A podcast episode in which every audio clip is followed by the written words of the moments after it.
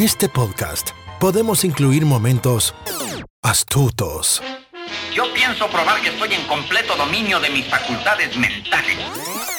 podemos incluir melancolía o incluir secretos de película. I see dead people. Queremos que te quedes a escuchar. ¿Qué te pasa, Mafly? ¡Gallina! No te vayas, ¿A dónde vas? no seas gallina. Nunca más. Me llames gallina, nunca más. Acomódate. Bienvenidos a Baterías No Incluidas. Con Jimena Campos y Samuel López. Únete a la aventura.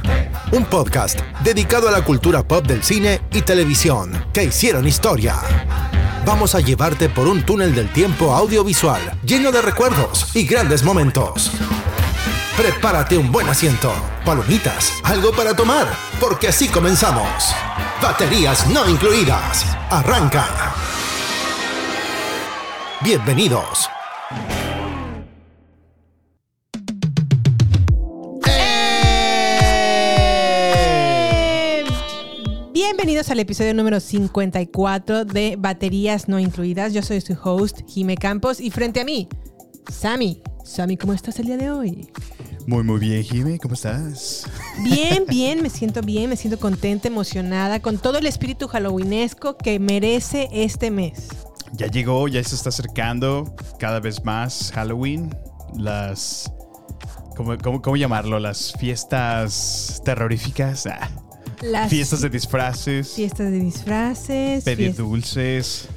Yo nunca he pedido dulces, ¿tú? No, sí, sí, sí, de niño. Digo, sé que Halloween fue una tradición heredada, ¿no? De nuestro país vecino, Estados Unidos, en México. Ajá. Pero yo iba a pedir mi calaverita, sí, claro. Pero pedir calaverita no era dinero. Pues dulces, dinero, lo que te quisieran dar. Sí, Sí, bueno. sí, sí. Entonces llegabas a la casa y queremos Halloween. Queremos Halloween. No me Así tocó a mí ya eso, fíjate. Sí, no, no. Como que no, no, no, no ¿En estaba verdad tan agringado saliste? México. Sí llegué a ver a niños pidiendo su calaverita y eran Ajá. por lo general y lamentablemente niños pobres o de Sí, escasos sí, sí. recursos que tenían una caja de zapatos Mm. en forma de una calavera. Sí. Bueno, le, le, hacían- le cortaban como triangulitos y como una calaverita y le ponían como una vela adentro y te pedían Te dinero. pedían dinero, sí, sí, sí. Y tú les dabas. Esa era mi versión de calaverita. Mm, no, bueno, pues acá donde yo vivía, Acá en el fraccionamiento Las Torres. no, sí, sí había dulces. Y andábamos ahí por toda la colonia. Muy bien, muy Sí. bien. Oye, antes de pasar a los temas que merecen el día de hoy, quiero preguntarte cómo estás viendo el avance de House of the Dragon. Pues bastante bien, Jime. Va, va muy bien esta serie. Estoy. Me, me- me entusiasma mucho porque yo lo siento como casi viejo Game of Thrones. Ajá. La verdad es que sí hay igual de intrigas. Todo el mundo quiere el poder, todo el mundo quiere, como siempre, ¿no? Eh, ganar, ganar para su casa, ¿no? Para lo suyo. Entonces va bastante bien. Creo que ¿Cómo sentiste el cambio de las protagonistas? Al principio sí me pegó porque como que ya me había encariñado, sobre Sí. todo con Rhaenyra, la actriz que interpreta a, Rha- a Rhaenyra. Ajá. Porque dices, of course. Pues porque es la favorita. Bueno, pues sí, sí. Es la que tiene el mejor carácter. Pero no, no la cambiaron de carácter en este en Sí, cambio ¿verdad? de físico. Sí, noté eso, como que ya ahora que, que se hizo más grande, perdió su inocencia, su infancia y aparentemente su, rebeldía, su ¿no? carácter. Sí, como que me la cambiaron.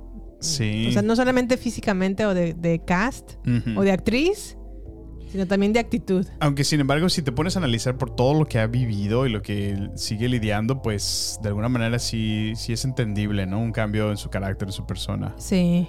Eh, pues se ve vinculada en un matrimonio que, bueno, no vamos a entrar en mucho detalle porque que- merece darle un- su reconocimiento especial cuando la terminemos, pero Ajá. sí, sí ha batallado esa pobre Rhaenyra Targaryen. Pues yo lo que he observado es que se ha convertido en lo que juró no convertirse en básicamente una máquina de raspados o en lugar de máquina de raspados, chiquillos. máquina de chiquillos. Ya tiene como ocho en su haber. No, pues sí, sí tiene varios niños, pero bueno, pues es... es- ¿Qué podemos decirle? Es, es vigorosa, tiene... Es fértil, ¿no? es fértil. Tiene unos ovariotes. pues mira. Oye, pero la que dejamos atrás, ¿Fue la de The Lord of the Rings? Pues es que de. Yo me ¿qué quedé como en el decir, episodio Jimé? 4. Ya no, es que era lo que te decía la otra vez. Se ve muy bonita, está bien hecha, se ve que le invirtieron mucho billete a esta producción, pero Bastante. pues no, no, yo creo que no le invirtieron mucho en, en buenos escritores. Híjole, la verdad es que sí está muy aburridita. Sí, no, bueno, al menos Perdió mi atención, la verdad. Yo ya no seguí viéndola ya. Voy a cancelar mi suscripción de Amazon Prime De porque plano. no valió la pena. Ah. ¿Y vas a dejar de tener tus deliveries? No, ¿verdad? Claro que sí. Para eso está Walmart. Bueno, no sé, no sé, no sé. Todavía no sé, pero bueno, la verdad es que sí se me hizo un poco lenta la serie, aburridona. Los personajes Sí. no siento ninguna empatía hacia ninguno. Y pues bueno, ahí murió para mí The Lord of the Rings, De The Rings of Power. No creo seguirla viendo, pero la que sí voy a seguir viendo definitivamente es House of the Dragon. No, bueno, esa, para mí nunca se ha caído. O sea, al contrario. Sí, no, no, Desde, a pesar de que fue un completo nuevo elenco, o sea, Ajá. inmediatamente ya en el tercer episodio yo ya estaba completamente enganchado. Sí, sí, sí. sí, sí. Muy cierto. Pues bueno, a lo que nos truje Shang-Chi. Comencemos con la prim- el primer tema que tenemos en el día de hoy. La semana pasada fuimos a ver, porque esta semana no fuimos al cine, Samuel. Está muy raro No. eso. Pero bueno, la semana pasada y haciéndole mm, justicia un poco a Olivia Wilde, porque a mí la verdad honestamente me encantó su película anterior que fue Booksmart o como en México y en Latinoamérica se conoció como La Noche de las Nerds. Terrible título. ¿Es en serio? Así? Terrible, La Noche de las Nerds. No le hace justicia. no le hace justicia el nombre. Pues bueno, yo fielmente fui a ver, independientemente del chismarajo que se desató de esta película y el feud entre Florence sí. Pugh y Olivia Wilde, pues yo fui a ver Don't Worry Darling y me llevé a Samuel, ¿verdad? Y No, pues, yo sí quería verla, la verdad. Sí, Bueno, sentía que como que no estabas tan entusiasmado. pues digo, no. El, el trailer se veía muy, muy emocionante, se veía sí, lleno sí. de acción. Que, Intrigante, ¿no? Intrigante, sí, sí. Y la verdad es que Olivia Wilde me ha gustado desde, desde que la conocí en The O.C., la verdad. O sea, fuiste a ver porque te gusta la, la directora. No, no físicamente, o sea, yo digo que la he seguido desde entonces. ah, entonces, ok, ok. Yo bien enojada, bien. O sea, nada más vas por el físico. No, no, no. Yo me refiero a sus dotes di- di- de di- dictadora, iba a decir. De productora. De directora. Ajá. Pero solamente tiene en ¿Sí fue también productora? Solo fue directora. No sé si fue productora, pero sí fue directora, for Directora. sure. Y este es apenas su segundo largometraje. Ya. Entonces, sé que ha dirigido como videos musicales y así, y- pero más bien ha tenido más una carrera de actuación y ahorita se está moviendo producción. a la dirección. Pero bueno, sin más por el momento, comencemos a hablar de Don't Worry Darling o como se llamó en México, No te preocupes cariño, o en Latinoamérica de hecho. La historia va más o menos así. Alice, que está interpretada por Florence Pugh, y Jack, que está interpretado por Harry Styles, tienen la suerte, la muy, muy, muy buena suerte de vivir en una comunidad llamada Victoria una ciudad experimental creada por una compañía en donde los hombres que trabajan para el proyecto Victoria están como en un alto mundo secreto, ¿no? Viven con sus familias en esta comunidad, pero cuando empiezan a aparecer grietas en su idílica vida, exponen destellos de algo mucho más siniestro que se esconde bajo la atractiva fachada de Victoria. Alice, que es Florence Pugh, no puede evitar cuestionarse exactamente qué están haciendo en esa ciudad y por qué. Sammy, ponnos, ponnos tantito del audio trailer, ¿no?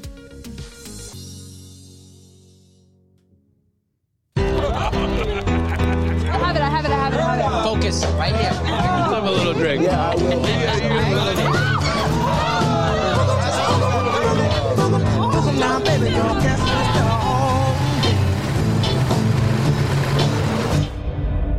and me. Always. You and me. Darling, I'm All of you wives, we men, we ask a lot. We ask for strength, food at home, a house clean, and discretion above all else. Boys and their toys. At least we know they're getting work done. Welcome to the Victory Project. We're all here because we believe in the mission. What are we doing? Changing the world. What are we doing? Changing the world. That's right. What do you think they're really doing out there? What do you mean? The one thing they ask of us is to stay here. Where it's safe.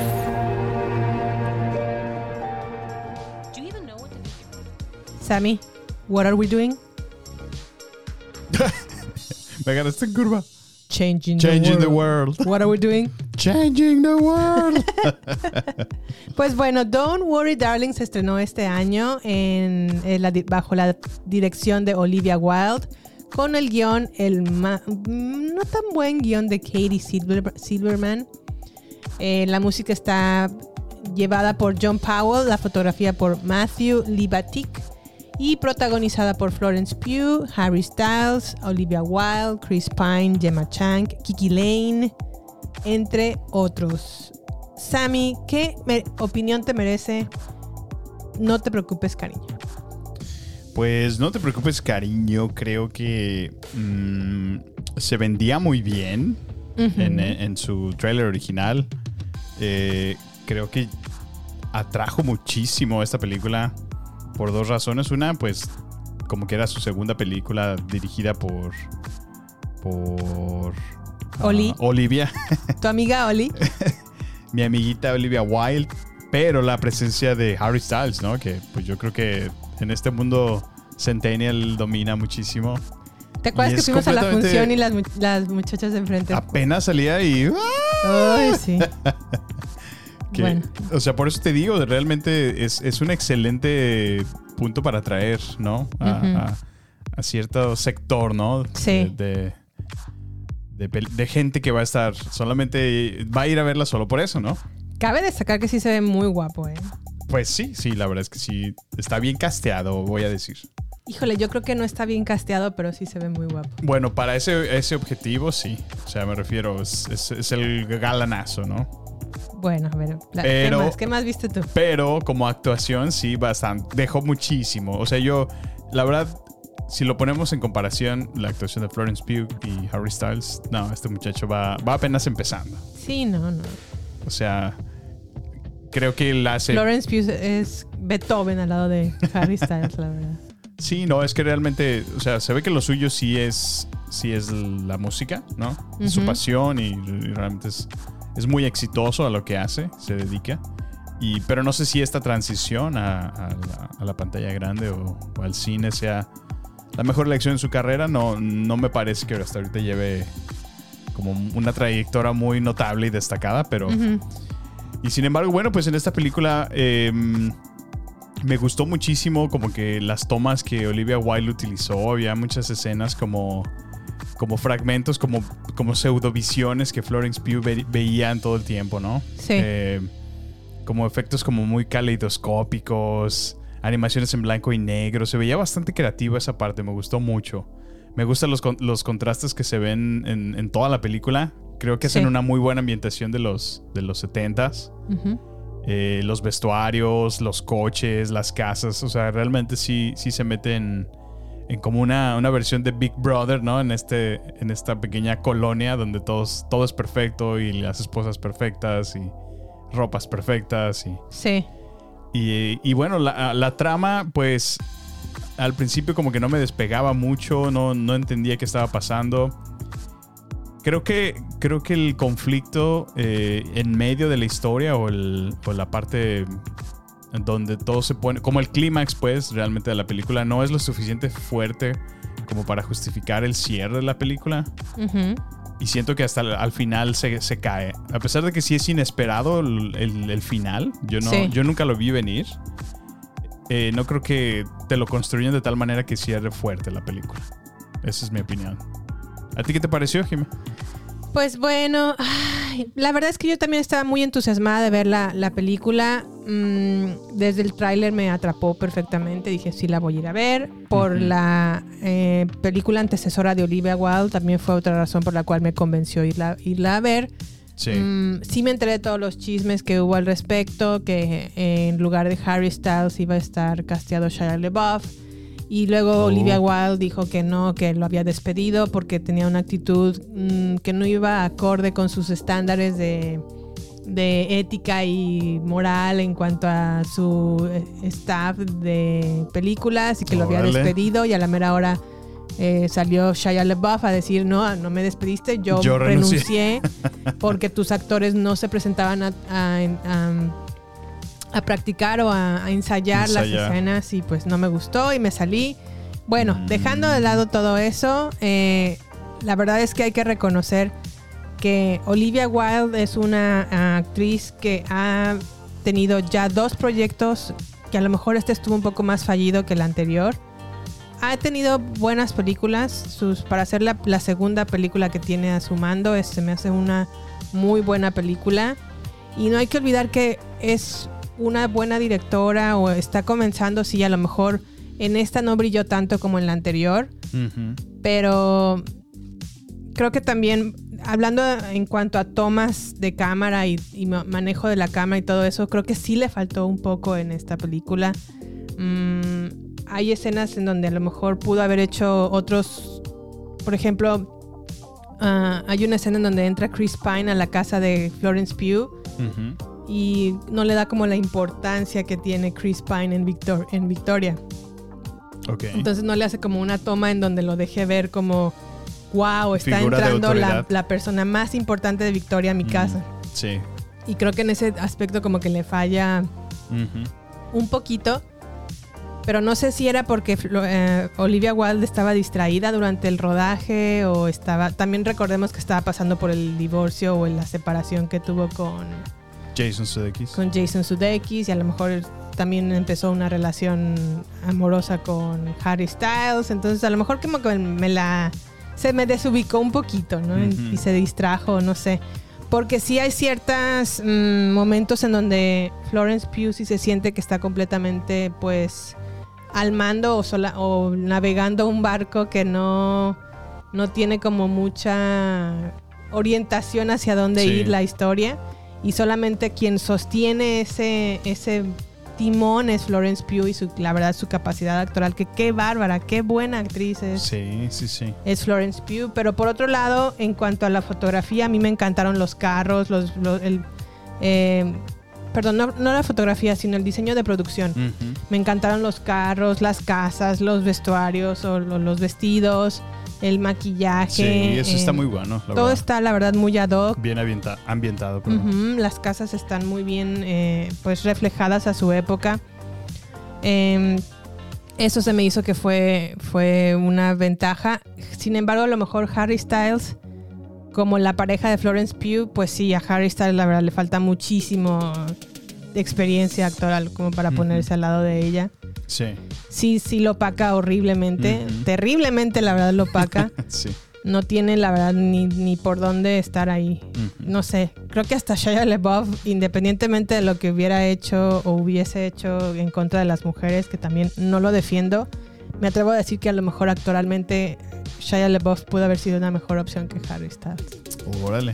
en cuanto a capacidad actoral. Sí. Pero aún así, yo tampoco como directora lo hubiera casteado, la verdad. Sí. Hubiera metido a otro, a otro integrante.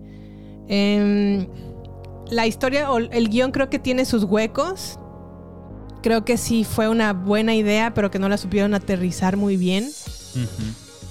Pero em, Sí, estoy de acuerdo. me hizo cuestionarme una cosa que m- tuvimos una reunión con amigos y así, y me acuerdo que estábamos varias mujeres hablando del tema y cuestioné esto que voy a decirles.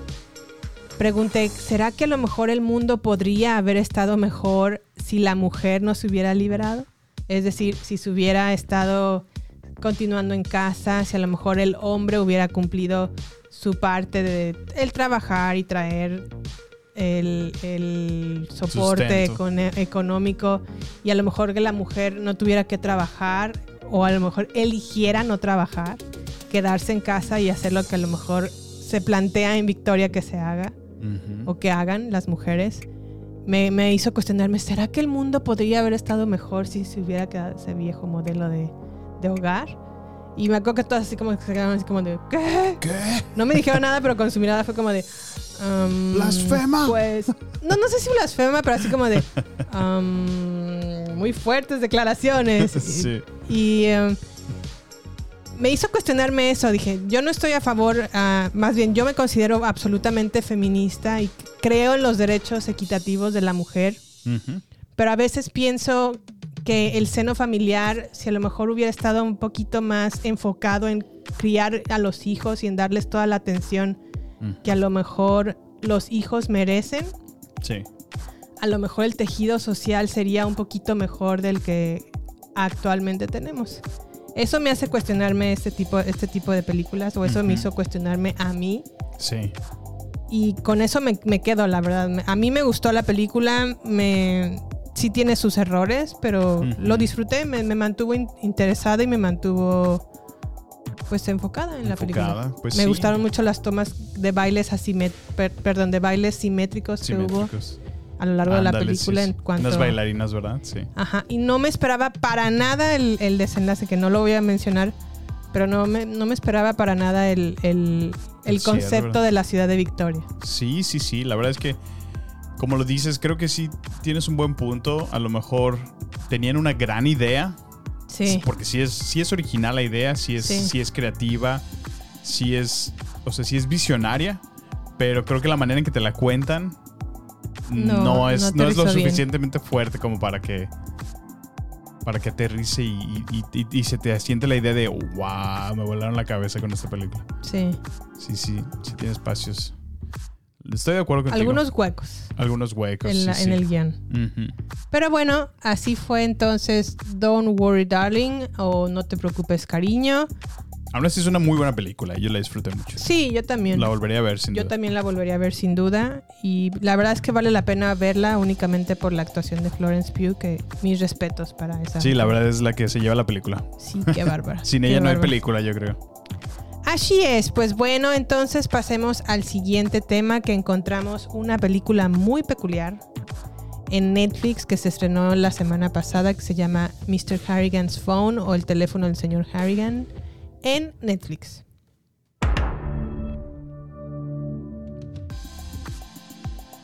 Y la película va más o menos así. Cuando el señor Harrigan muere, un adolescente que se hizo amigo del señor Harrigan y le hizo trabajos ocasionales para él, como ponerle... a- se ponía a leer, ¿verdad? Ujú. le, le- le leía.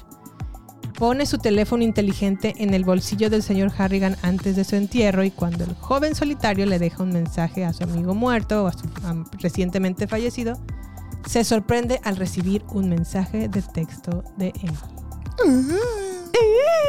Audio trailer, por favor.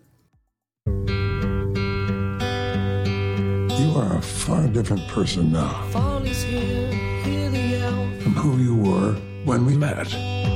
Back to school, ring the bell. Brand new shoes, walking blues. Why do you continue to come here? Because I enjoy our time together. I can tell that we are gonna be friends. iPhones just came out. Thank you.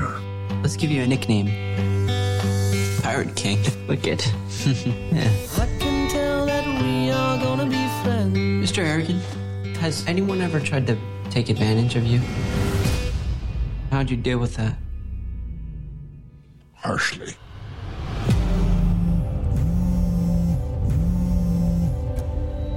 Hey, Dad.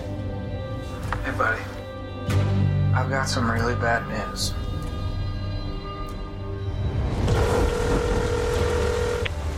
I will call you back if it seems appropriate. Mr. Harrigan, I wish that you were here. I got beat up pretty bad, and I. I want him to get what he deserves.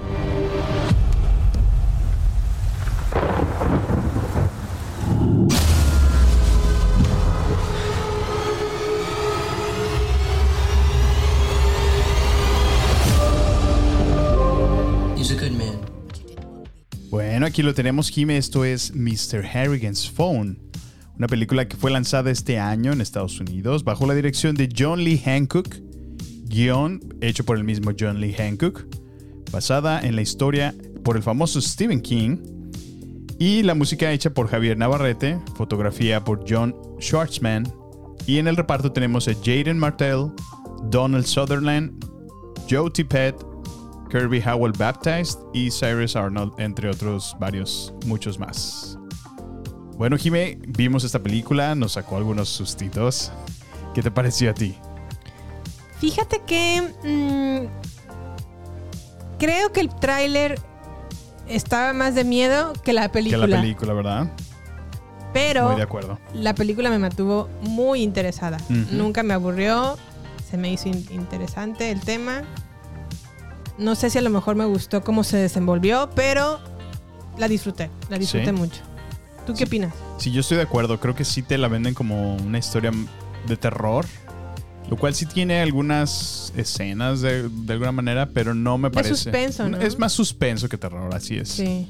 Eh, pero sí, la verdad es que a mí se me hizo creativa, ¿no? Esa parte de, de- Al mismo tiempo, como que pongo entre comillas, dije, fue una.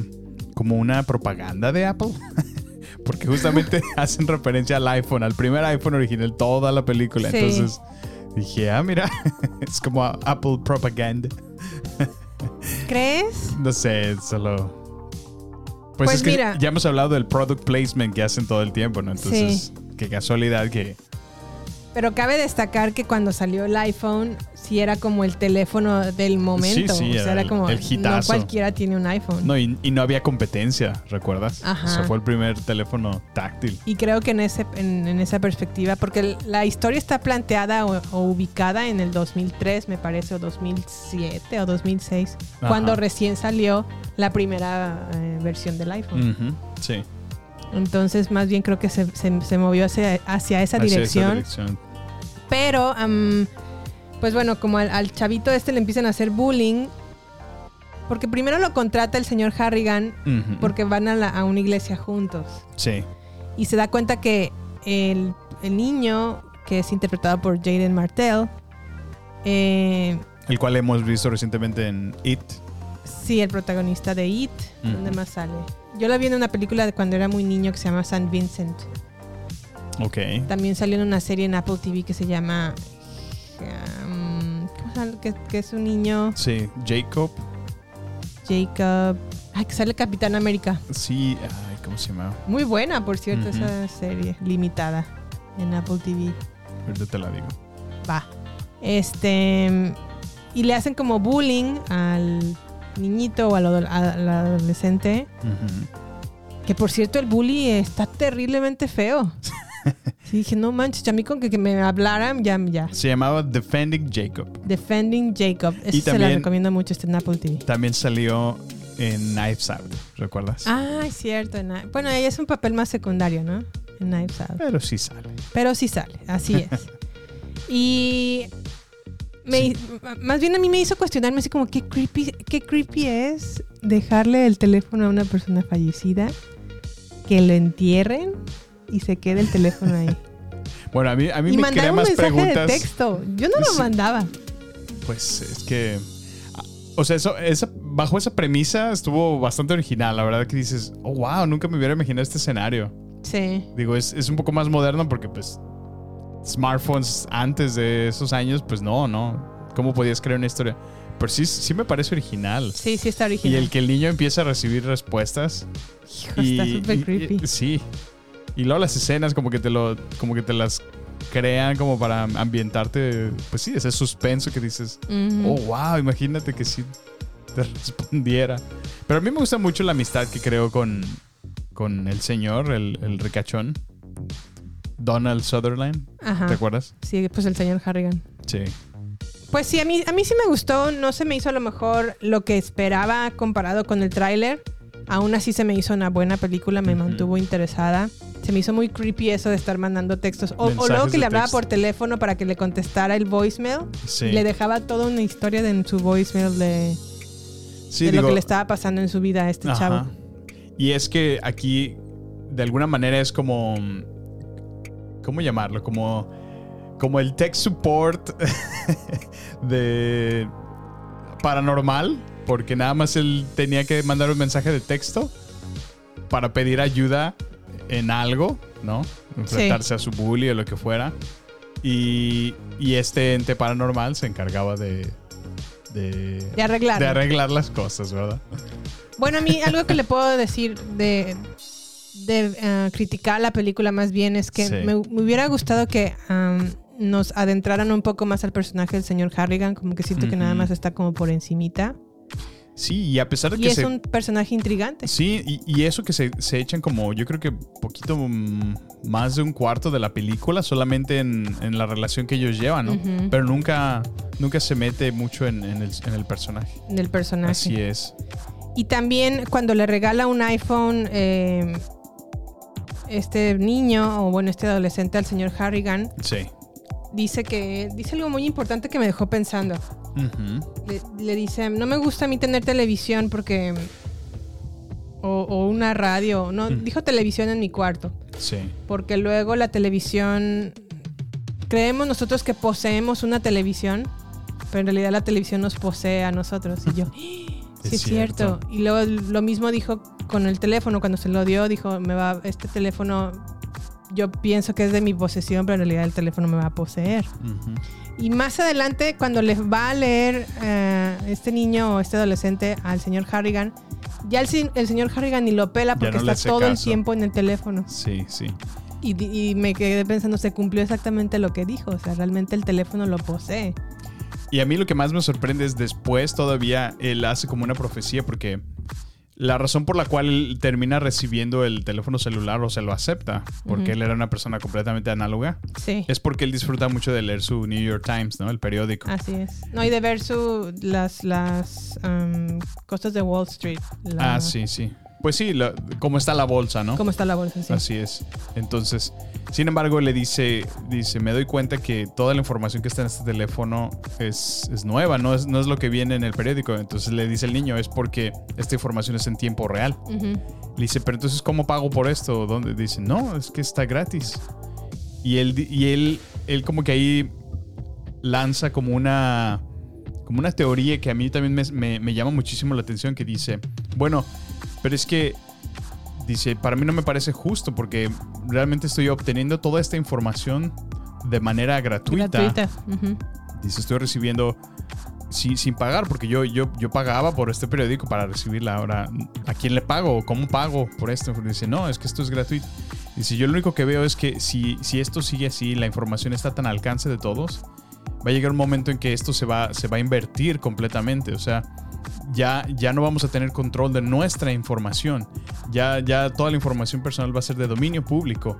Y, y O- no Se va a solamente... prestar mucho a noticias falsas. Ajá, o sea, y prácticamente predijo nuestra sociedad moderna como Exacto. estamos ahorita. A Muy mí cierto, dije, Sam. wow, o sea, Sí. qué, qué- qué visión, fíjate. O sea, a pesar de que se acaba de introducir apenas a un iPhone, fue capaz de predecir cómo se iba a comportar el siglo XXI. Así es, así es. Pues nosotros les recomendamos Nuestra- mucho. Sí, la el verdad es que está buena. Harrigan. Se El recomendamos. teléfono del señor Harrigan en, en Netflix la pueden encontrar. ¿Y qué más a mí? ¿Algo más que quieras agregar a esta peli?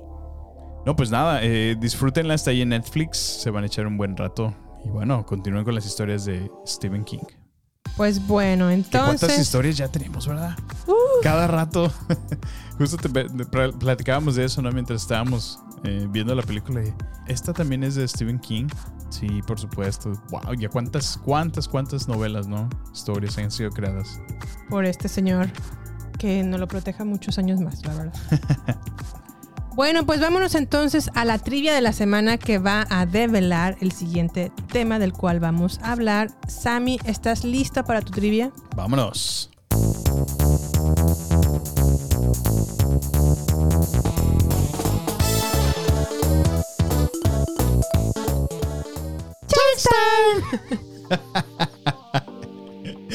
A ver, a ver, Sammy, a ver. Acuérdate que te voy a decir las preguntas. Ok. Piensas la respuesta, vamos a saludos y me dices la respuesta regresando. Vamos a redes sociales. Sí. Bueno, Ok. La primera. a ver. ¿Cuál era el apellido de Carrie? Y la segunda, Oh, damn. ¿quién es el autor del libro de Carrie? La respuesta a continuación. No queremos que te pierdas nada. Por eso, te invitamos a sumarte a nuestras redes sociales. Twitter, Instagram y Facebook. Encuéntranos como Baterías Podcast. Cine, series y mucho más, solo con nosotros. Con Jimena Campos y Samuel López. Agéndalo. Nos encontramos en redes sociales. Baterías Podcast. ¿Listo para las respuestas a mí? Ay, sí, ¿Quieres que te repita las preguntas? No, o- ya, ya, ya las tengo, pero. Ay, no me acuerdo. Es que creo que es Carrie Underwood. Ah, Ah. tachesote. No, no sé. ¿Cómo se llama? Carrie White. Ay, es cierto. Estaba escrita en su tumba. Duh. Hasta ahorita me acordé. Ni modo. ¿Y la segunda? La segunda, ¿Quién pues. es el autor del libro de Carrie? Pues Stephen King. Muy bien, ese te lo puse facilita. Ah, pues sí, sí, sí. Es así. Bueno, pues entonces, obviamente ya saben de lo que vamos a hablar. Vamos a hablar de el remake y la original. Vamos a compararla, a ponerlas a competir Sí. para decidir de una vez por De una todas vez por todas. cuál es la mejor Carrie que tenemos en cuanto a película. Ujú. Ustedes van a decidir junto con nosotros, no más bien nosotros vamos a decidir, pero por favor quiero que a lo- o me gustaría que en redes sociales nos eh, hicieran llegar sus opiniones acerca de cuál es la mejor versión de Carrie, si la del 2013 o la del 76. Ujú. Comenzamos entonces con nuestra sección de Halloween, Sammy. Vámonos. Va.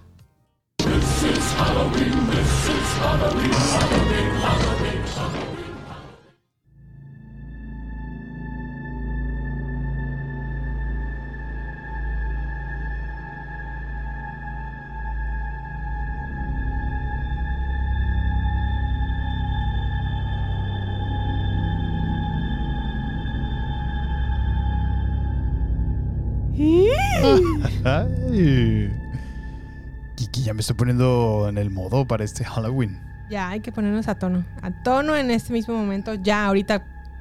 No, y, es, y es que sí, sí, la verdad es que sí le hemos invertido tiempo en, en estar viendo películas y series de terror De Terroruki. últimamente. Oye, pues, ¿qué te parece si empezamos con Carrie de 1976, dirigida por Brian De Palma? ¿Tenemos un cachito de tráiler? Sí. ¿O no? It's the night of the senior prom. The Bates High School gym is alive with excitement. Everybody is there, even Carrie White. The girl no one likes. We're all sorry about this incident, Cassie. It's Carrie! and everyone makes fun of. The girl who lives in that creepy house with her crazy mother. Help the sinning woman see the sin of her days and ways. Show her that if she had remained sinless, the curse of blood would never have come on her. The girl with the strange power. If I concentrate hard enough, I can move things. But tonight, no one will laugh at Carrie. If you don't have a date to the prom next Friday, would you like to go with me? She's with the best looking boy in the senior class. He's trying to trick me again. She'll be voted queen of the prom. You know, I can make sure that you don't hurt Carrie White anymore. For Carrie, it will be a dream come true. For everyone else, it will be a nightmare. Carrie. ¿Qué te pareció, Jiménez? Oye, pues básicamente me contaron toda la, película en el avance. Ya te contaron todo, ya. O sea, tache, tache Oye, para mí. pero ¿qué tal el Oye, se siente completamente como eran los Eh, avances otra, de... otra época. Ajá. Completamente. de esa época. Estábamos en otro mundo, Jiménez. Carrie White. Una niñata. Mala copa. Pues bueno, esta película la dirigió Brian De Palma en 1976 con el guion de Lawrence D. Cohen y Paul Monash. Eh, la música estuvo a cargo de Pino Donaggio, la fotografía de Mario Tosi y protagonizada por la gran, la gran, la gran Sissy Spacek, Piper Laurie, Amy Irving, a.k.a. también la ex esposa de Steven Spielberg, Ah. William Catt, Betty Buckley, John Travolta, antes de que comenzara su, su gran De hecho, carrera. creo que fue su introducción, ¿no? No recuerdo, porque está también Fiebre de Sábado por la Noche y no, sé que es de los 70 pero no sé de qué año. No, bueno, te digo porque cuando estaba viendo este trailer decía, Ajá. introducing John Travolta. John Travolta. Ah, ok, ok, ok, ok. Pues Fíjate. bueno, son los primeros trabajos Los de John Travolta. Pininos. Y para que ubiquen a Brian De Palma, eh, él ha sido director de la primera entrega de Misión Imposible con Tom Cruise. Dirigió también Los Intocables y dirigió también Scarface. Y pues bueno, Sammy, ¿qué opinaste de Carrie la viejita? Como de- lo, lo decimos aquí en la casa. Carrie la viejita. Carrie la viejita. Pues estuvo, estuvo interesante. Fue, fue todo un. Como un tras- transportarse a esos años, ¿no? Siempre. Sí. Es lo que me gusta de, de estas películas. Como que. En realidad hay que apreciarlas como con esa. con la mirada de justo en cuándo se. O sea, qué, qué tecnología tenían en, ese entonces. Sí. La calidad de, de la imagen. Sí. Los efectos visuales. Este. Vestuarios. O sea, todo eso hay que tomar en cuenta. Porque si, si la comparas así en un frío, pues no, obviamente sí se, sí se queda atrás, ¿no? Pero la verdad es que no, no está mal la película, aunque sí, sí siento que eh, como que es- se abusó mucho de los, de los efectos sonidos cuando en cada ocasión que Carrie efectuaba algún efecto um, Telequinético. telequinético, así es el... chin, chin. Sí. Pero fuera de eso creo que eh, me gusta, me gusta su actuación de Carrie. La mamá también está bien psycho, está bien psycho re- religious. Sí, ya sé, sí está muy psycho la mamá. Y la verdad es que, eh, pues bueno, sí, sí disfruté de la película. Creo que algo que sí, bueno, yo, yo conociendo ya la historia y cómo se trata, creo que sí me queda de ver un poquito la, la escena donde, donde hace su masacre, ¿no? La escena icónica de Sangrienta. Ajá. comparación con la nueva película, pero bueno, vamos a, vamos a poner esos puntos de referencia y comparación hasta el final. Así es. Esta así película es. creo que sí, sí tiene mucho eh, contenido y la disfruté mucho, Jimmy. Pues fíjate que a mí se me hizo que el director maneja bien la cámara, a pesar del tiempo en donde nos ubicamos. Me gustó también que la casa de Carrie está demasiado... da miedo. Sí, sí está O sea, muy tétrica. La, la arquitectura está como muy gótica y da bastante miedo, la verdad. Creo que también el director abusó un poco de los desnudos innecesarios porque Ah, comienza la sí, escena sí. O comienza la película con el vestidor de las mujeres. Y pues bueno, se entiende que se están bañando y se entiende que se están cambiando y todo esto. Porque pues sucede, y esto la verdad, si no han visto Carrie, pues ni modo, vamos a empezar a hablar con spoilers. Deja, deja, hablo, saco la campanita. Espera. ya, esto es con spoilers, ya. eh, Fue el 76. ya. Ya y la otra es del chance. 2013, ya casi 10 años. Este. A Carrie en el vestuario, porque hacen ejercicio y todo esto, se van a bañar. Y le, le, le llega su periodo a Carrie por primera vez. Sí. Y ella no entiende qué le está pasando, porque pues le sale Pues muchísima sangre. sangre. Y así como de, me estoy muriendo, ayúdenme. Eso sí, creo que abusa en el dramatismo. Y en lugar de las amigas explicarles o algo así, no, las amigas bien malucas le empezaron a aventar Tamponazos. tampones y toallas femeninas o como Samuel decía, diría cótex. Le aventaron una cótex en la cara. Le aventaron toallas femeninas y tampones a la pobre de Carrie en lugar de explicarle qué es lo que le estaba pasando a su cuerpito. Sí. Y se burlaron muy feo de ella, la verdad. No, Y pero espantoso. Espantosísimo. Pues ese es un bullying de tercer nivel, yo creo. Sí, sí, es un bullying muy heavy, la verdad. Y, am, y bueno, lo que iba es que en esa Pura parte. chichilla. Creo que el director abusó un poquito de esos desnudos que me parecieron innecesarios. Sí, sí, sí. Aún así creo que es una muy buena adaptación de la, de la historia o del libro de, de Stephen King. Eh, ya ahorita lo que hemos visto, a lo mejor ya tenemos más entrenado el cerebro que ya no nos da tanto miedo. Al menos a mí no me dio mucho miedo Carrie. A mí no me dio miedo en lo absoluto. Si acaso me dio miedo fue la mamá porque era demasiado hardcore Christian. O Sí, ultra religiosa, la verdad. Hardcore religious woman, sí, qué No, miedo. no, no. Muy, muy religiosa. Pero sí de esas de que citan así la Biblia de te vas a, vas a arder en las flamas del infierno. Porque y- en Efesios 12:32 dice, hagámoslo, no sé, es un ejemplo, no, no, no me sé un, un- una Oye, cita y la cita textual. dice así como de y Jesús se fue a caminar. Pues no sé, pero la mamá sí me da un poquito de miedo porque sí es muy, muy religiosa. Y otra cosa que noté, y bueno, no lo voy a, no lo voy a culpar al director, ni lo voy a culpar a nadie de la producción ni de la película, porque se entiende que es mucho de su tiempo y así eran las cosas.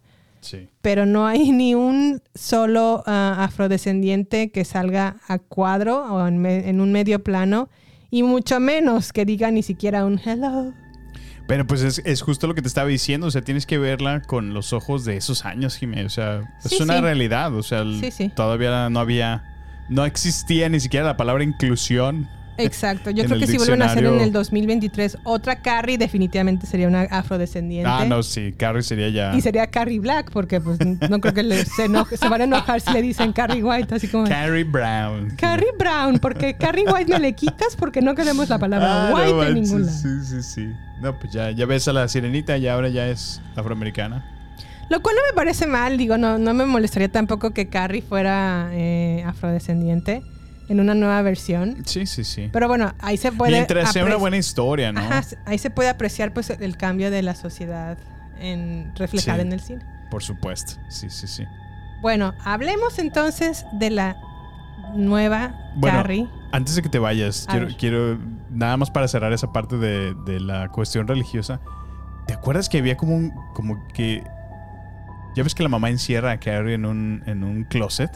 Ah, sí, sí, sí. Y- y a que rezar, la mete para, a rezar. Ajá, para que esté rezando. ¿Te acuerdas que hay como, un- como un, lo que parece ser un Cristo que se le prenden los ojos amarillos? o, sea, está- o sea, con todo respeto, pero está, está horrible. Se ve, se Sí, ve, está muy feo. Se ve muy, muy feo, muy, muy tétrico. La pregunta es, ¿a quién le da ganas de rezar con ese mono ahí? Exacto, o sea, es que se ve todo menos, menos espiritual y... Exacto. Ni motivador para cambiar o, o corregir Claro, o el- sea, el, curso de tu digo, vida. sé que es la película, ¿no? Haciéndolo más, pero, o sea, se le prendían los ojos amarillos. sí, estaba bien feo el pobre. No, no, no. La versión Cristo que tenían ahí. Yo le llamo un Cristo navideño porque se le prendían los ojitos. Christmas Christ. Ay, ay, bueno. Hay que Solo- verlo del solo, lado solo amable, quería ¿no? resaltar esa escena que me pareció muy peculiar. Oye, pero pasemos entonces, bueno, algo más de Carrie la viejita. Hay una escena final donde ya se va a morir la mamá. Que Carrie la, Ah, está, la está cuchillando todo. Pero no, no, hablamos de esa escena. no sabemos si, si se está muriendo o se está yendo al más allá en un brote lleno de pasión. ¿Qué te parece si te bueno, pongo este? deja, déjate pongo en contexto a la, a la audiencia. Sí. Sucede que Carrie, después de la del deshuesadero que hace, el, el tipo rastro que hace en el gimnasio de su escuela, la masacre, ¿no? La masacre, sí. Pues se vaya muy contentita caminando hasta su casa, ¿no? Sí. Y llega con su mamá y le dice, ay mamá, se burlaron de mí, tenías razón, no vuelvo a... Ah, pero, pero también se baña, ¿no? Ah, sí, sí, sí. Se toma el tiempo de bañarse, se pone su pijamita. Le dice, se burlaron de mí, mamá. Y la mamá, te lo dije, Carrie, te lo dije. ¿Qué te dije? Te lo dije. Arrepiéntete, pecadora. Pero, pero, pero, la mamá se da cuenta que Carrie pues tiene poderes telequinéticos. Ya cree que es una Y bruja. dice, "¡Ah! esta es una hija del diablo, lo sabía, Sí. lo sabía, sentí placer. Y cuando sentí placer era del diablo. y ¡zas! que la cuchilla en su espalda, ¿verdad? Sí, le da un cuchillazo. Y justo cuando le iba a levantar el segundo cuchillazo, Carrie reacciona y le manda como de la cocina todos los cuchillos que tienen habidos y por haber Sí. el pelador de papas, las Cualquier objeto metálico y cercano que estaba. y puntiagudo ahí a la orden. Sí. La- en las dos carries la mamá muere de esa manera, pero en la carrie original muere así.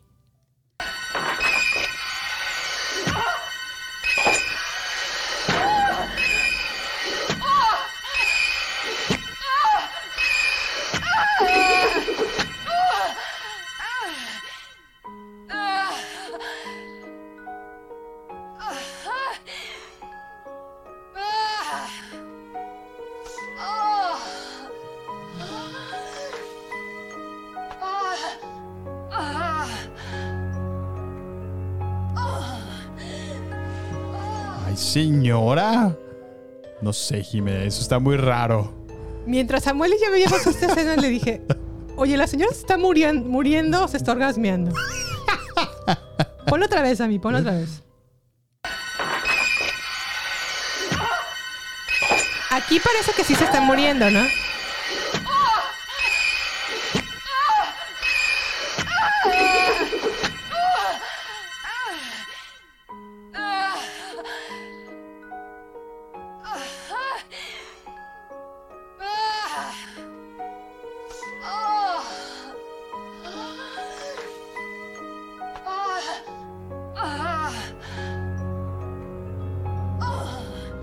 Oye, ni mi vecina se pone así.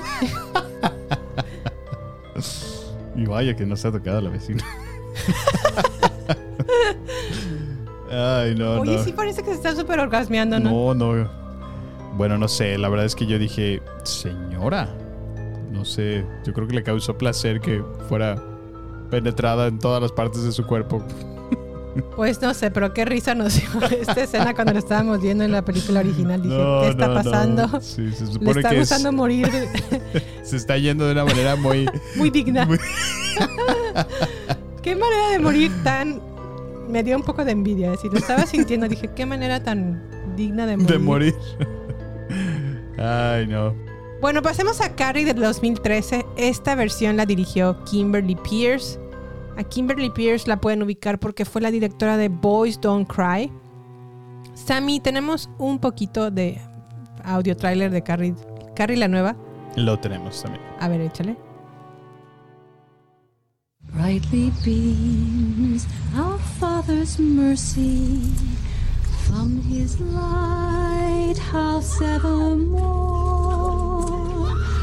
But to he gives the keeping of the lights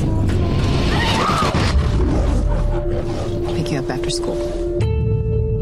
The other kids, they think I'm weird.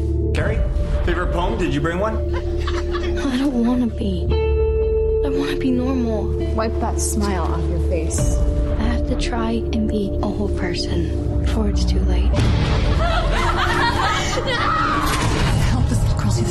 Days and ways. She's made innocent. The curse of blood would Mama, that's not even in the Bible. It doesn't say that anywhere.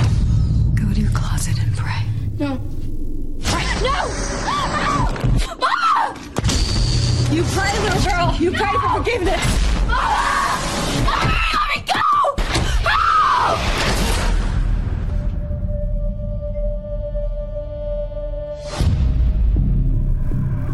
If I concentrate hard enough, I can make things move.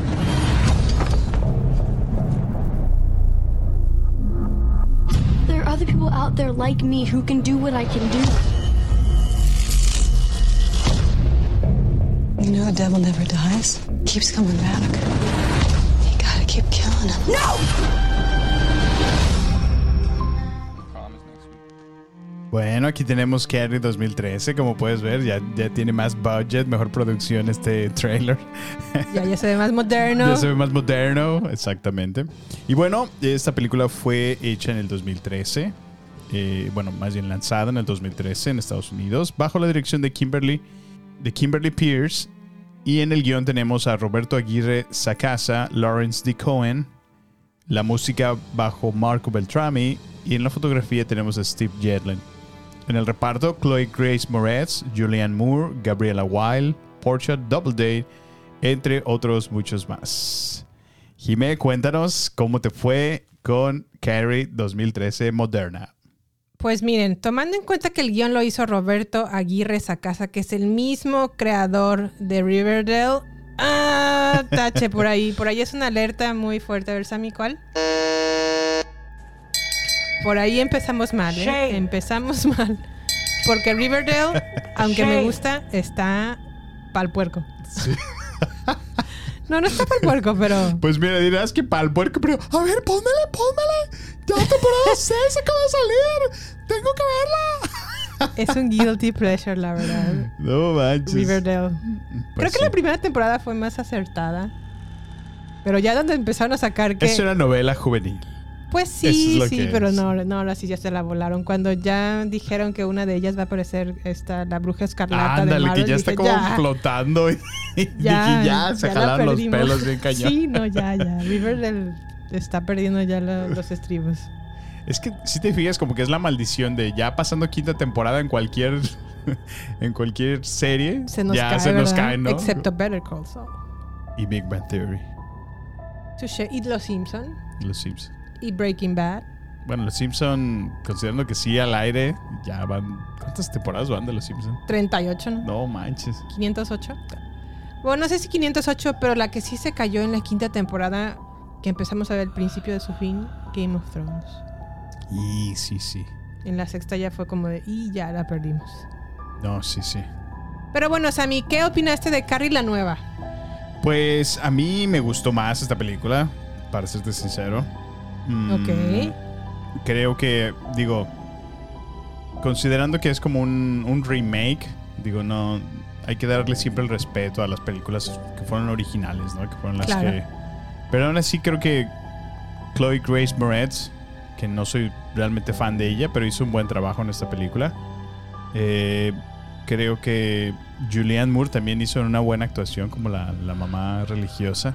La Pe- parte es Julianne Moore. Sí, claro, o sea, pero como que es más realista, ¿no? No es tan tan fingida su, su actuación como madre. O sea, sí, sí veo una madre religiosa así, a ese nivel de Julianne Moore que, Que, la se que nos corta también la, la, la sí, piernita. qué bárbara, o sea, está locuchona. Está, Está locochona, sí. sí. También sale eh, Baby Driver, ¿no? Ansel, Ansel Elgort. Elgort. Elgort, sí. ajá. Baby Driver. sí, siempre lo ubicamos por Baby Driver. Yo siempre le digo Baby Driver. Pero aquí apenas empezaba la carrera de este muchacho. Era novato. Sí, no, y la verdad es que sí, sí lo puedes ver en su actuación. Se ve Sí, como- sí se nota. Se ve como clase B, dice Jimé. Sí, que iba empezando. Iba Una versión de Harry Styles, pero en Carrie. Sí. Y bueno, ¿qué más?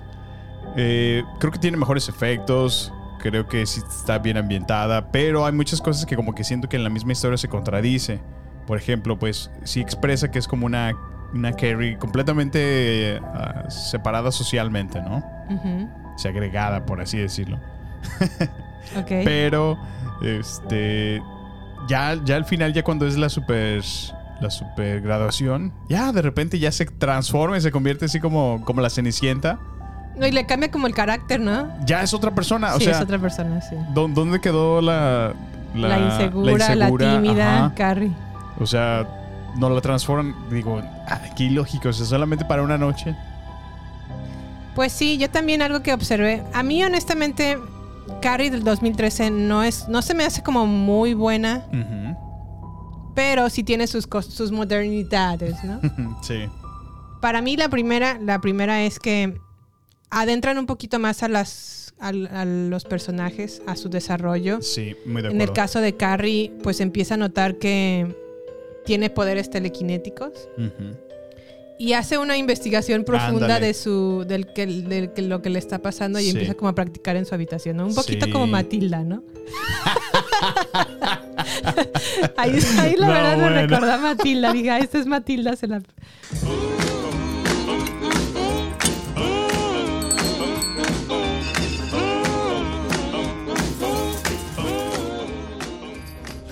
Se la fusil- fusilaron de esa película, pero bueno.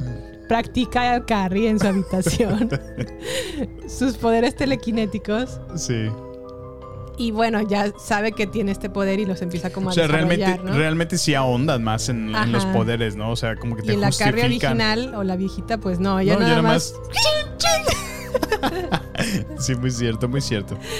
Eh, también creo que la- el personaje de la mamá en la nueva está mejor desarrollado que en la Sí, vieja. muy de acuerdo también. Este se puede ver claramente que la mamá no está bien de sus facultades mentales porque además de que es ultra religiosa, eh, cuando participa en conversaciones o se pone nerviosa o no sé qué le pasa, se empieza como a Se cortar. corta, sí, sí. las tiene piernas. Problemas psicológicos, evidentemente. Sí, se corta con... Y eso a lo mejor no lo vimos en la original. Ujú.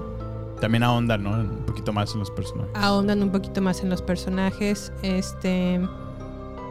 ¿Qué más? Otra cosa que también encontré ridículo en la nueva fue que en toda la película Carrie no se sabe ni peinar ni vestir. Ah, sí. No es acertada ni, ni- ni mucho menos maquillarse. Pero para la graduación sale con un super vestido. Ya viene ultra mami, ¿no? Ella. Súper peinado, súper maquillaje. Pelazo. Pelazo, caraza, Culat. culazo. Todo perfecto, Carrie, ¿no? Dije, ay, a ver. Sí, no había ¿verdad? YouTube en ese entonces. No, no, no. O apenas empezaba, Es ¿no? cierto, sí. Si no se pasaba ni un peine y ya de repente ya todo súper peinadísima. Y déjame, a lo mejor empezaba YouTube o, o que hubieran puesto una escena en donde está Ándale. aprendiendo a Sí, maquillarse sí, sí. o aprendiendo Como a equivocándose, ¿no? Que Ajá. le tomó seis horas quedar como quedó. Ándale. Ándale, Ándale. algo así. Ah, Así me hubiera convencido un poquito más, porque de repente ya sale guapísima. Dije, ay. y seguramente la mamá la peinó, si no Sí. quería que ni que fuera. Oye, ¿qué tal te pareció la, la villana? Que en este caso es interpretada por Portia Doubleday. Que la hemos visto como Angela, Angela Moss, Moss, en Mr. Mr. Robot. Robot. bueno, a mí me encanta excelente eso. excelente esa serie, actriz. por favor. Vean Mr. Robot. Tenemos que hacer otro episodio aparte. Como diría Robot. el este Jorge Pinarello en Teleresumo así nomás. Que abre un corchete y, dice, vea Mr. Robot, cierra corchete y continúa con su video. o corchete paréntesis, ¿no? Abre, abre paréntesis. Abre paréntesis. Sí, pues es que hace una, "Vea re- Mr. Robot, hace una paréntesis". referencia de programar en código. Entonces, Este. ¿Qué más de Carrie? Pues. ah, bueno, ade- además de eso, también cuando se destruye la casa de Carrie en la nueva. De Bueno, repente, bueno, sabemos que todas las casas o la mayoría de las casas en Estados Unidos están hechas de madera, ¿no? Sí. O principalmente de madera. Pero por alguna razón, cuando se empieza a destruir la casa de Carrie, Sí empiezan a caer. Pues hagan de cuenta que se llevaron las piedras del, empa- del empedrado de San Miguel de Allende y cayeron en la casa de Carrie Sí, por alguna. piedras redondas, ¿no? Sí, Así. Nadie pero me explica piedras por enteras. qué. Ajá. ¿Por qué empiezan a caer piedras del cielo? que alguien me O explique. sea, ni siquiera son escombros, son literal rocas circulares, ¿no? Sí, o sea, como el empedrado de San Miguel de Allende lo- se lo llevaron de Se allá hasta llevaron. acá. Y ahí Y cayeron lo del cielo. caer. Oye, pero no me, no me contestaste. ¿Qué te pareció la actuación de Porsche? Como villana. Buena. Muy buena, sí. Me cayó gorda, entonces Ah, significa sí. que actuó bien. Sí, sí. Me cayó gorda. Me, me, me cayó gorda esa. Este. Sí se me hizo buena actuación. Definitivamente me gustó más que la villana de la original o de la viejita. Es más maluca esta. Sí, sí, sí. Sí se la compro yo como villana. Y más grosera. No, y el bullying, pues Pero bueno, ahorita la ponemos a competir. bueno. Este, ¿qué más? Pues creo que eso es todo de la, de la nueva que puedo opinar. Pero empecemos la competencia o qué show. No, pues, ¿qué te parece? A ver, ¿y qué puntos consideraste, Jimé? El primer punto que consideré es, obviamente, quién es la mejor Carrie. Ok. ¿Tú qué dijiste, Sam? Mm, A mí me gustó más la nueva. La nueva empieja- empuja la vieja. a mí me gusta Nasty. mejor, me gusta la original, Sissy Spacek, como Carrie. Sí, sí. Pues sí, solo que, pues para empezar, Creo siento que que. es más tierna. Bueno, pero es que una de las cosas es que yo, yo siento que no se ve como una adolescente. Pero bueno, ya me lo estás explicando seis, siete veces. Ah, bueno, eh, les quiero ponlos en contexto, por favor, a Bueno, nuestra audiencia. yo- Samuel se quejó durante toda la Oh. película. Bueno, a ver, perdón. Habla, Samuel. Me dices que les ponga y me interrumpe. Una dis hay dispensa. Dispense, my lord. La, la cuestión es que yo le digo a Jime que no, o sea, que siento que no, no parecen realmente adolescentes en aquella película. O sea, siento que son muchachas de 23, 20 de- entre 22 y 27 años interpretando adolescentes. Eh, en la, la- porque Ay, ya pero la todas unas están, no están doñas. jovencitas, ¿eh? No, por eso, pero Más bien ya parecen 28, 27. digo, pero al menos les buscaron que tengan caras de, de niñas más adolescentes, ¿no? Al menos las peinan para que parezcan más, más teens. Allí aparecían un montón de doñas. Bueno, y lo que yo le decía a Samuel al respecto es que en aquellos entonces la mujer a sus 30 o a sus 20 ya era madre, Pues sí. ya era una señora. Ya son se señoras, veía. o sea, ya a los 40 ya eras un vejestorio, casi, casi. No, no, no quiero ofender a nadie con lo que acabo de decir, señoras. Ustedes son jóvenes y bellas. Cuatro décadas, como diría Arjona, pero yo tengo también cuatro décadas y. no me veo tan grande. No me veo tan grande como los de ahí. O las de ahí, ¿no? Pero a lo Sí. mejor si viviera en esa época, pues ya. Tendría seguro tres hijos. y sería ultra religiosa como la... ah, y tendría un Cristo navideño. bueno, entonces se te hizo mejor Carrie la nueva. Sí, a mí me gustó más la. la Ok, punto para la nueva y a mí se me hizo mejor la original. Punto para la original en cuanto a mejor Carrie. Empate. Mamá más maluca. ¿La original o la nueva? La nueva. Sí, es Julianne Moore. Julianne Moore, sí. Ganadora del Oscar, mejor actriz. Sí, yo también le doy a la nueva. Punto para la nueva. Ok. Mejor director. ¿Quién crees que manejó mejor la cámara? Mm, pues yo pienso que en la nueva también. Punto para la nueva de Sammy.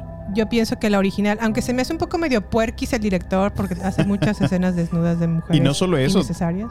También a, a- a los pechos y al, al- al trasero. Sí, o sea, sí. sí. se ve Sí se ve que, que, es claramente un hombre quien estuvo dirigiendo esa película. Exacto. Aún así considero que maneja mejor la cámara, entonces yo se la doy al original o a Brian De Palma. Además hizo Scarface y Los Intocables. Vale la pena Tocable. destacar ahí. Entonces, sí, yo se lo doy al, al director. Ok. Ok, mejor escena de la sangre de cerdo. Ah, yo creo que sí. la- ahí sí se la doy a la original, la verdad. Como que sí la ambientan muy bien. O sea, pero nada más te refieres a la caída de la sangre. Esa parte. Sí, a esa Ah, parte. Sí, sí, se me hace muy mucho, mucho más dramático y creo que le agrega mucho cuando te ponen todas las luces rojas. Exacto, sí, a mí Me también se me hizo más, más mejor. se me hizo también mejor la, la escena original o la escena de la sangre de cerdo en la película original. Y es que sí le echaban sangre de cerdo, ¿verdad? Sí, en las dos, ajá. Ujú. Matan a un pequeño cerdito. ¿Qué culpa tiene el, el puerquito? Bueno, a ver. Ahora sí, mejor villana. Mejor villana. Ay, no, perdón, me salté. Mejor masacre, masacre final. Masacre final. No, pues ahí sí yo se la doy a la nueva. Yo creo en la, en la, Sí, la nueva estuvo muy buena. En la vieja película, o sea, se ve. Se ve nada más que sale como una manguera que ya la está moviendo telepáticamente y empuja Ajá. a todo mundo. Sí, para que no se salga del salón. Ajá, pero no pasa nada, ¿no? No hay, no hay quemados, no hay. Nada más eh, como que empuja unas bancas de madera y ahí sí golpea a la maestra y como que la prensa y, eh, y como que se ve que se muere. Ajá. Pero nada más. Pero en la nueva sí se pone como Psycho Killer. ¿Qué es que sé? Oye, sí, sí se pone bien mala Sí, copa. ahí sí así quema, quema gente, algunos están de- con la sangre. No, no, sí se pone bien, bien locochona. Sí, muy cierto. También yo le doy punto a Sí, la le doy a la, punto a la nueva. a la nueva, sí. Ok, mejor escena inicial. Con escena inicial me refiero a mejor escena de los tampones y el sangrado. No, pues la original, porque hasta tiene como un... Si te fijas como en las tomas, ahí sí, ahí sí le doy todo al, al ¿Al director, director? porque te van, te van recorriendo cómo se ve la... Pues es- realmente es ordinario, es, es una regadera, ¿no? Es el baño. Pero Ajá. cómo se ve el, ¿El vestuario? el sistema antiguo de, de... ¿Cómo se llama? De tubería. Sí. Te van haciendo todos esos close-up. Y al fondo que se ve que está Carrie. Se ve como una silueta nada más en sombra en medio de todo el vapor Sí. y cómo va, se va acercando poco a poco a ella. Eh, sí se Y el hace- sangrado como que se ve más natural, ¿no Ajá. crees? Porque en Carrie la nueva como que mancha toda una toalla blanca, toda roja. Pero, Dije, ajá, como, "Ay, no pero le sale como tampoco rojo, tantísimo". rojo X063, ¿no? Sí, Así no, bien no. intenso de pintura. Sí, no, y demasiada pintura. Y Sí. a nadie le sale la primera tanta. Sí. Y en tan poquito tiempo, pero bueno. Y tan clarita, dices. Oye, pero sí estuvo bien manchada en las dos, ¿eh? Los tamponazos y Sí. las toallas ahí. y la cótex en la cara. Bueno, a ver, hablemos de los actores entonces. ok. El novio deportista, El novio deportista, no. Pues ¿quién yo, se te hizo mejor? yo se lo doy al Baby Driver. Pues sí, yo también se lo di a Baby Driver. la Sí, verdad. sí. Sí, porque ahí Además sale- me lo pone en mejor contexto y es como más divertido el. Baby Driver, más conquistador. Sí, es que en la, en la película original ni nos dan nada de ese, de, de ese muchacho. O sea, solo. Que de hecho, dato curioso, es el papá de Clark Kent en Smallville, ¿no? Así Sí. es. Pero parece que trae una maruchan de cabello ahí. ¿A poco no? Sí, la verdad es que no se me hace tan galán. Nah. Pero bueno, supongo que era el galán de esa época. Pero sí, yo también se lo doy al, a Baby Driver en esta ocasión. En cuanto a la bully arrepentida, hay una bully que ta- justamente es novia de Baby Driver o del cabeza de Maruchan. Que en la escena inicial Le sí le hace hace bullying. bullying, pero cambia de parecer, ¿no? Que Dice, ah, Sí, como no, que se ya nos- arrepiente. Ya nos, pasamos. Sí, y así como no, Nos no manches, manchamos. nos, man- nos manchamos con la pobre Carrie. y le empieza como a ayudar, ¿no? Como Sí, que le como empieza como, como que que, cambia muy de parecer. arrepentida. ¿Quién se te hace mejor, la bully arrepentida de la nueva o de la vieja? No, de la nueva también. Si te fijas, estuvo mejor desarrollado ese personaje. Sí, estuvo muy bien desarrollado ese personaje, a mí también me gustó. Y me como gustó. que la adentró un poco más, se ve que, o sea, resalta que genuinamente sí se preocupaba por, por Carrie, a pesar de que era, pues, la niña rara, ¿no? De, de la escuela. Yo también se lo doy a la nueva, punto para la nueva en, en este en este tópico. la maestra. La maestra. Y no, la maestra original, sí, ahí sí. ¿Te acuerdas? Bueno, ya, ya, ya que pasa lo que pasa en, en el baño y le hacen el bullying, entonces la maestra se, se enoja, está... Sí, la maestra salva a Carrie de Prácticamente del sí la de salva. todas las demás. Pero se pone, pone en modo... pone las pilas. Sí, para castigar a todas las alumnas. Sí, muy cierto. Pero, ¿qué, qué, qué tal la escena donde está la, la, la, la otra bully, la rebelde, y la maestra, La ¡pum! villana. que le suelta un cachetadón que hasta le voltea la cara. Sí, porque se pone a decir así como, yo no voy a hacer ejercicio. Ah, no, pues no vas al baile de graduación. No me importa, bitch. No, pero le dice bitch, ¿te acuerdas? Ah, sí. Y paz, que le suelta un revés. Cachetadón. Dije, no, en esta época la maestra Uh, no, ya la- la ultra corren. No, le, le mandan una demanda. Una demanda. Es más, a la cárcel por, Sí, por tratar de educar Abuso. a nuestros hijos. Por tratar de ser las mejores personas, a la cárcel. A la cárcel. Bueno, aquí sí, entre los dos, Sammy y yo votamos por la original. La original, sin duda, sí. Y ahora sí, mejor villana. Mejor villana, pues no, ahí sí se la doy a. Angela a, Por- a Moss. Portia, sí, Angela Moss, de Mr. Robot. A Sí, es más maluca, la verdad.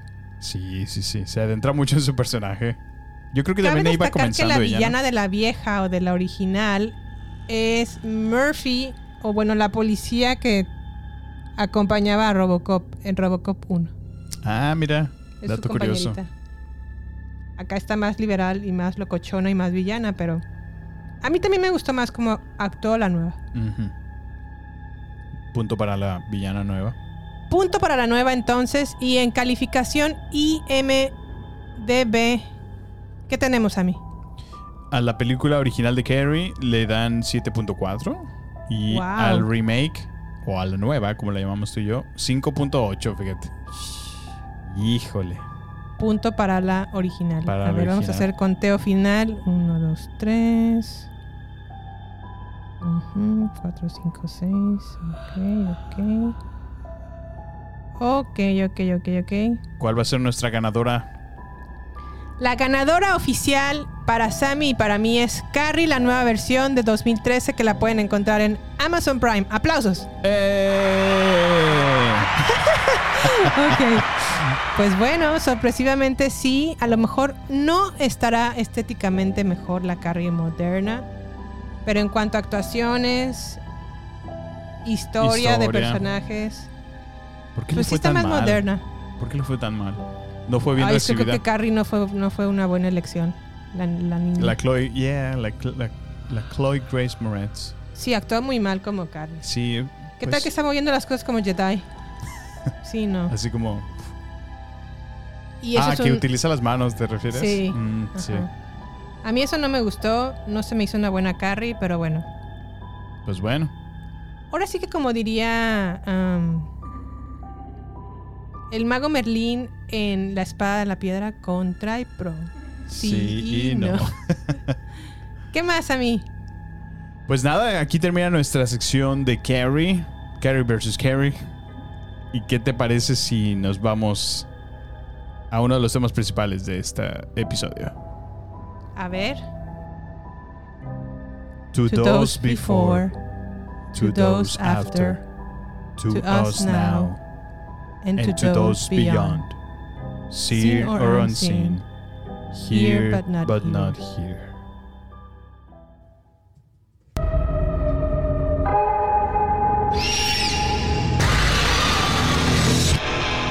I'm Dr. Georgina Stanton. Welcome to Brightcliff. Every living day here is a win. How long have you all been here? Uh, four months for me. Five. Three. Three. 63 days, 17 hours, and 11 minutes. You don't know the minutes. I'm going to die. All of us here are dying. This is a hospice? My parents told me this was a boarding school. What's in the basement? I dare you. No, he doesn't. Takes a lot to scare me. No, wait, don't. Don't. Don't actually go down there. What is this? It's kind of a club. You guys sneak into the library every night and Make ghosts. Tell stories. Make ghosts sounds better.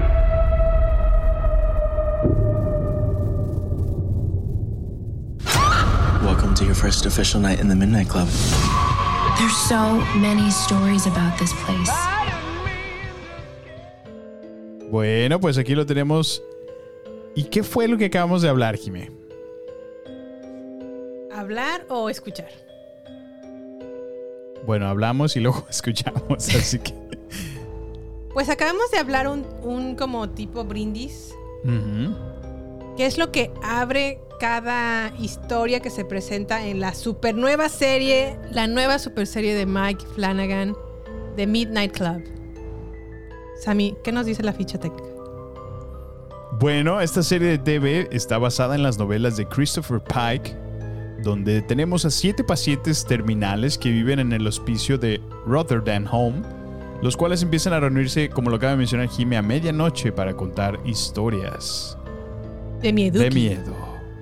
Someto a la aprobación de la Sociedad de la Medianoche esta historia en la que llamo El Club de la Medianoche. Se buena- fusilaron. Es que sí, sí. Te, te hace recordar tanto series como Le Le temes a la oscuridad. O como Escalofríos. Y Indiana, todas esas series que te contaban historias de terror. Es muy a ese estilo, pero de una manera muy, muy novedosa y moderna, ¿no, Jimé?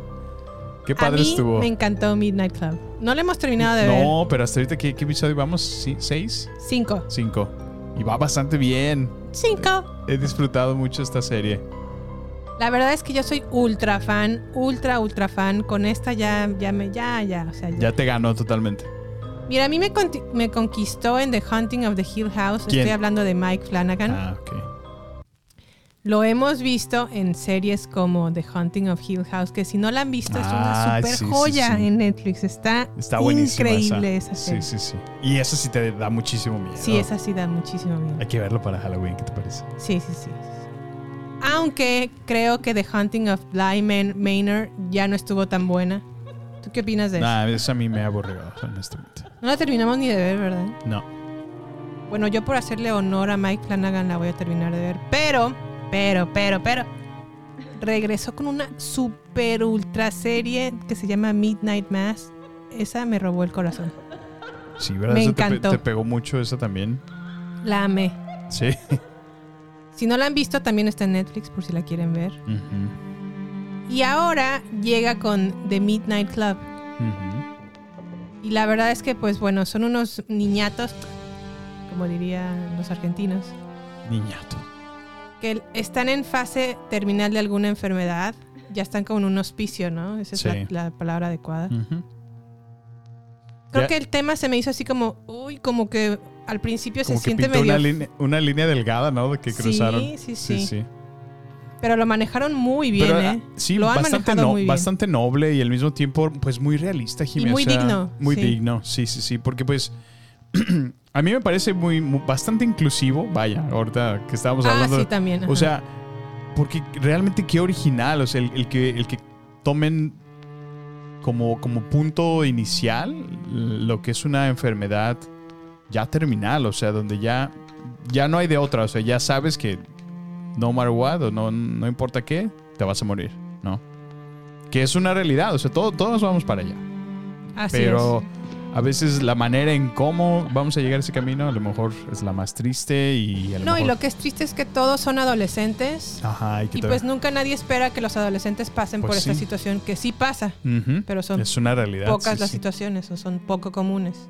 Sí. Y lo manejan, la verdad, con una ma- manera muy digna. Y creo que el cast de los niños está perfecto. Sí. Sí, sí. Creo que de todo, que son como tres... Son como siete niños. Ocho niños. No, eh, en la sinopsis dice siete pacientes. Pero son ocho. Los estoy viendo. Bueno, bueno, bueno, siete, ocho. Pero sí está bastante bien esta serie, Jimé. Me gusta mucho cómo te construyen la historia principal, Sí.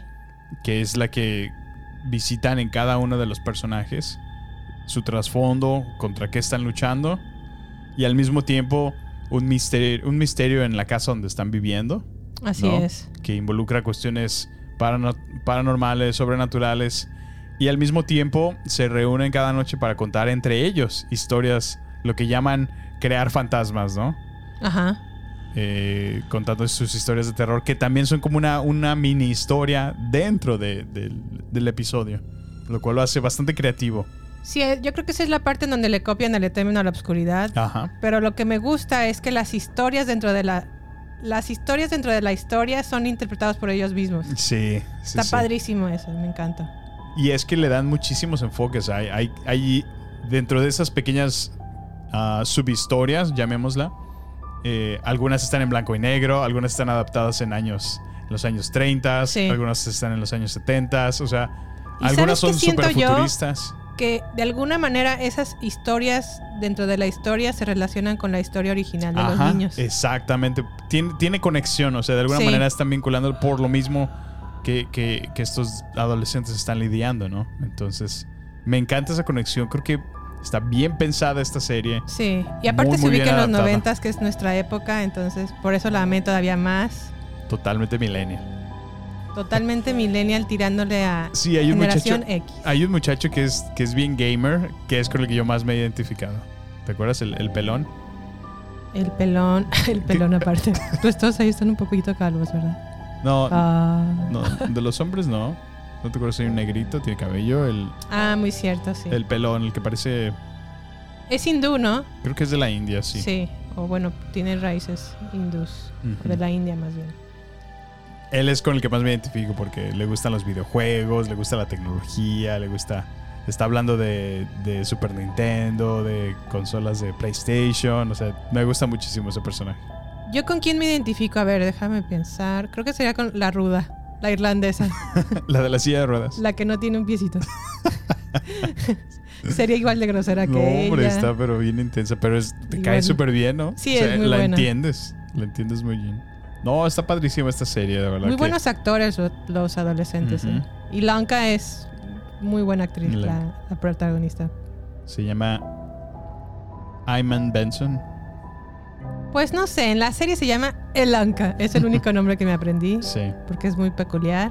Sí, tenemos a Elanka, Kevin, Anya, Sandra, Chris, Sherry, Natsuki, entre otros más. Pues nosotros les recomendamos muchísimo Mid- Midnight Mass y The Midnight Club o el Club de la Medianoche. Ujú. Me encantó, no la hemos terminado de ver, no la quiero terminar de ver porque siento que va a terminar muy triste Pues. por el tema. Y como dato curioso, la directora que maneja el hospicio es la misma actriz protagonista de las películas de Nightmare on Elm Street o Pesadilla en la calle del infierno. Órale. Que hace años no la veía yo y la identifiqué así dije, esta la conozco. ya lleva sus añitos, ¿verdad? Ya tiene sus años. Sí.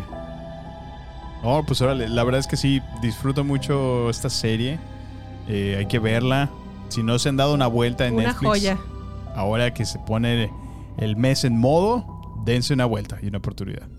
The Midnight Club, súper recomendada, garantía baterías. Garantía baterías.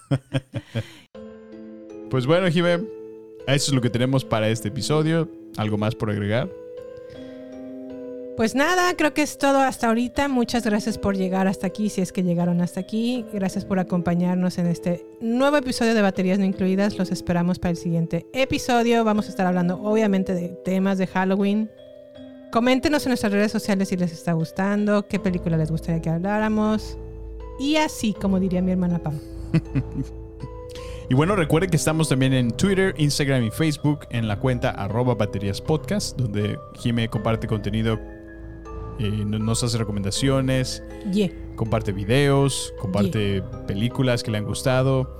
Y bueno, eh, estamos para su servicio. Por favor, háganos llegar sus comentarios. Baterías No. Incluidas el servicio de la comunidad. Estamos al servicio de la comunidad, de todos ustedes. Y por favor, compártanos con sus familiares, amigos, para que podamos seguir llegando y alcanzando más, más y más Yeah. personas.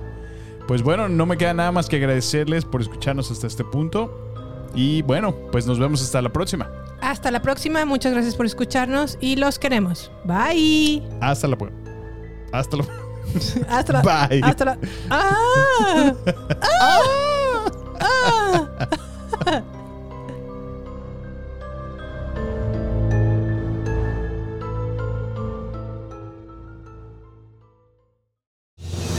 Este es el final solo por hoy. Hasta la vista, baby. Prepárate para más acción, misterio y seguir descubriendo las mejores escenas y secretos del cine y serie. Solo aquí, en nuestra próxima entrega, Baterías No Incluidas Podcast, con Jimena Campos y Samuel López. Hasta la próxima.